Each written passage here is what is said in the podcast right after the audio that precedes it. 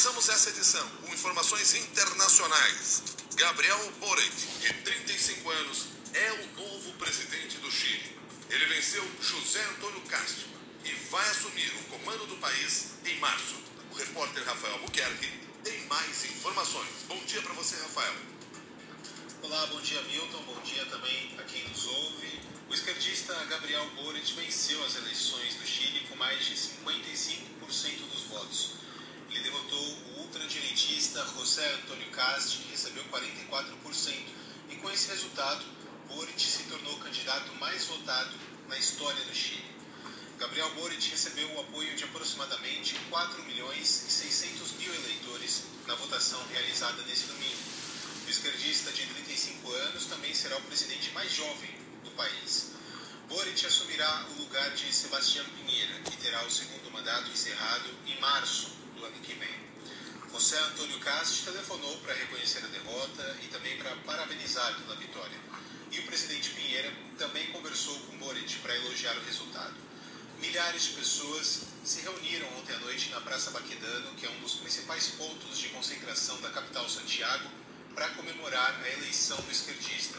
E no discurso de vitória, Gabriel Boric afirmou que o compromisso e o entusiasmo mostrados na campanha serão necessários durante os próximos anos de governo. E este mesmo compromisso que han demonstrado este mesmo compromisso que demonstramos durante estes meses não pode se esgotar com as eleições. Este compromisso e entusiasmo serão necessários durante todos os anos do nosso governo, para que possamos manter o processo de mudanças que começamos a realizar passo a passo. Que hemos empezado a recorrer paso a paso. Boric havia ficado em segundo lugar no primeiro turno, com 25,82% dos votos. E o adversário, José Antônio Casti, teve 27,9%.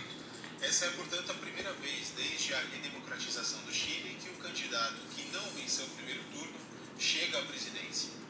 A maior crítica de Gabriel Boric à democracia após a ditadura de Augusto Pinochet é ter continuado com o modelo econômico liberal que deixou uma classe média e baixa endividada para pagar a educação, a saúde e a previdência privada. Entre os principais pontos que o novo presidente deverá trabalhar estão as reformas da previdência, da saúde e da educação, além do avanço em temas relacionados ao feminismo, à crise climática e às condições de trabalho no país, Milton. Obrigado. Este foi Rafael Buquerque com as informações iniciais aqui no Jornal da CBN. Vamos agora a outros destaques desta segunda-feira. Raíssa Cerdeira. A Agência Nacional de Vigilância Sanitária acionou a Procuradoria-Geral da República e a Polícia Federal após novas ameaças por causa da liberação de vacina contra a Covid para crianças. Dessa vez, um perfil falso foi criado nas redes sociais para divulgar fotos, nomes e dados pessoais de diretores e servidores da agência. Os novos episódios de ataque também foram encaminhados ao Ministério da Justiça e ao Gabinete de Segurança Institucional. Em nota, a Anvisa manifestou grande preocupação em relação à segurança dos servidores e classificou as ameaças como ações covardes e criminosas. A agência sanitária já tinha feito segurança em novembro, quando os diretores receberam ameaças de morte. Na quinta-feira, o presidente Jair Bolsonaro avisou que divulgaria os nomes dos diretores e técnicos que aprovaram a vacina da Pfizer para crianças de 5 a 11 anos. Em entrevista ao programa Fantástico da TV Globo, servidores da Anvisa disseram que as declarações do presidente podem aumentar o clima de hostilidade contra os técnicos da agência. Sim, existe um, um certo temor na equipe né, que está envolvida com a avaliação das vacinas, das consequências dessa fala. Né? Eu não acho que podemos excluir qualquer risco na divulgação dos nomes das pessoas que trabalharam eh, na avaliação de vacinas. O diretor de comunicação da Associação dos Servidores da Anvisa, Fábio Rosa, e a diretora-geral da entidade, Andra Torres, também criticaram as declarações do presidente Bolsonaro. Essa fala ela não vem assim do vazio, né? Ela vem na esteira de ameaças que nós já vimos sofrendo. Esse tipo de, de comportamento na democracia, no regime democrático, ele tem que ser enfrentado com muita coragem, porque nós não podemos ficar reféns né, do medo. As pessoas ficam apreensivos e receosos. Sim, com relação a qualquer tipo de represália da, em geral. Na rua, na vizinhança, no clube. Apesar do repúdio dos funcionários e do presidente da Anvisa, Bolsonaro classificou ontem a decisão da agência como inacreditável. Durante conversa com apoiadores no Guarujá, litoral de São Paulo, o presidente disse que o governo quer a autorização dos pais e receita médica para vacinar crianças. Criança é coisa muito séria, não se sabe dos possíveis efeitos de Inacreditável. Na sexta-feira, o ministro do Supremo, Ricardo Lewandowski, deu 48 horas para que o Ministério da Saúde apresentasse um plano para implementar a vacinação de crianças. No sábado, o ministro Marcelo Queiroga afirmou que a saúde se manifestaria sobre a vacinação infantil apenas em 5 de janeiro, uma vez que seria necessária uma análise da Câmara Técnica de Assessoramento e Imunização sobre o tema. Mas o ministro foi desmentido pela Câmara, pela Câmara Técnica na véspera, como revelou a reportagem da CBN, o grupo já havia aprovado de forma unânime a decisão da Anvisa. Na nota, os especialistas atestam que os benefícios são muito maiores do que os riscos no caso da vacinação infantil e recomendam que o Ministério da Saúde aponte as estratégias para a operacionalização mais adequada da vacinação das crianças. O texto da Câmara Técnica diz ainda que é oportuno e urgente ampliar a vacinação das crianças de 5 a 11 anos. O diretor da Sociedade Brasileira de Imunização, Renato Kifuri, que faz parte da Câmara Técnica, destacou a gravidade da Covid para crianças. A Covid-19 para crianças de 5 a 11 anos, sozinha, mata mais do que todas as doenças do calendário infantil, contra as quais ninguém hesita em se vacinar ou vacinar seus filhos. Se nós somarmos a mortes, as mortes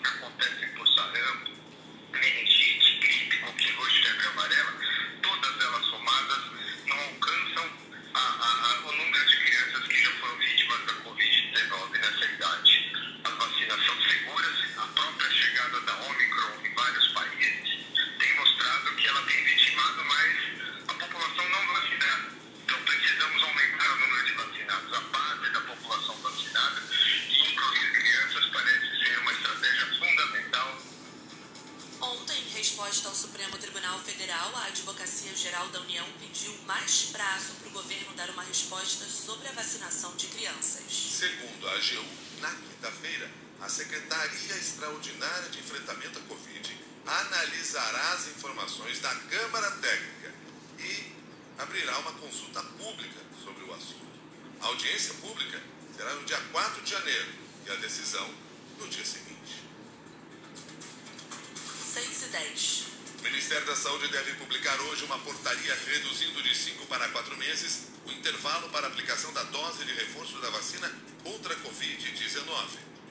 Segundo o ministro da Saúde, Marcelo Queiroga, a mudança é uma tentativa de aumentar a proteção contra a variante Ômicron. Em alguns estados, como São Paulo, o intervalo de 4 meses para a dose de reforço já está valendo. 6 e 10. Os corredores da São Silvestre não precisarão usar máscaras de proteção em todo o percurso da corrida, que é de 15 quilômetros.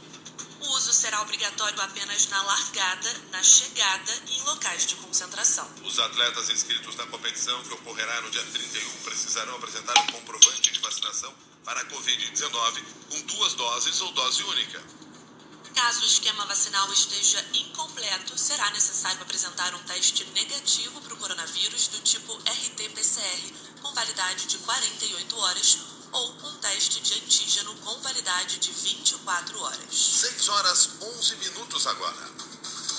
Os ex-adversários Lula e Geraldo Alckmin se encontraram publicamente na noite desse domingo em mais um passo rumo à aliança para disputar a eleição de 2022. O participaram de um jantar organizado por um grupo de advogados antilavagistas. O encontro reuniu em São Paulo cerca de 500 convidados, incluindo governadores e a cúpula da CPI da Covid.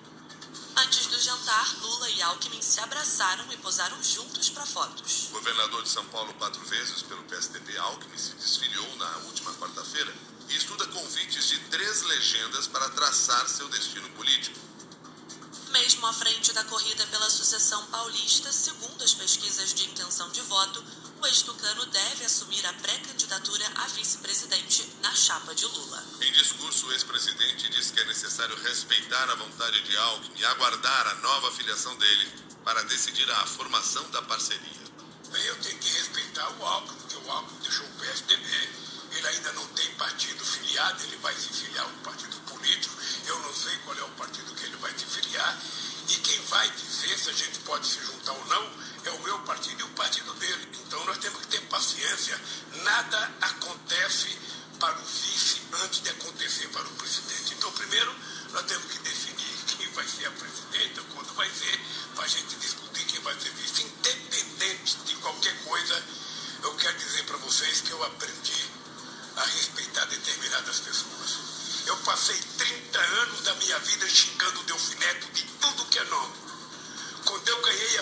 da República, para enfrentar as maiores dificuldades que eu enfrentei, quem é que saiu na minha defesa? Simplesmente Antônio Delfineto, esquecendo todas as ofensas que eu fiz para ele, e ele me apoiou durante todo o meu governo. 6 horas 13 minutos agora.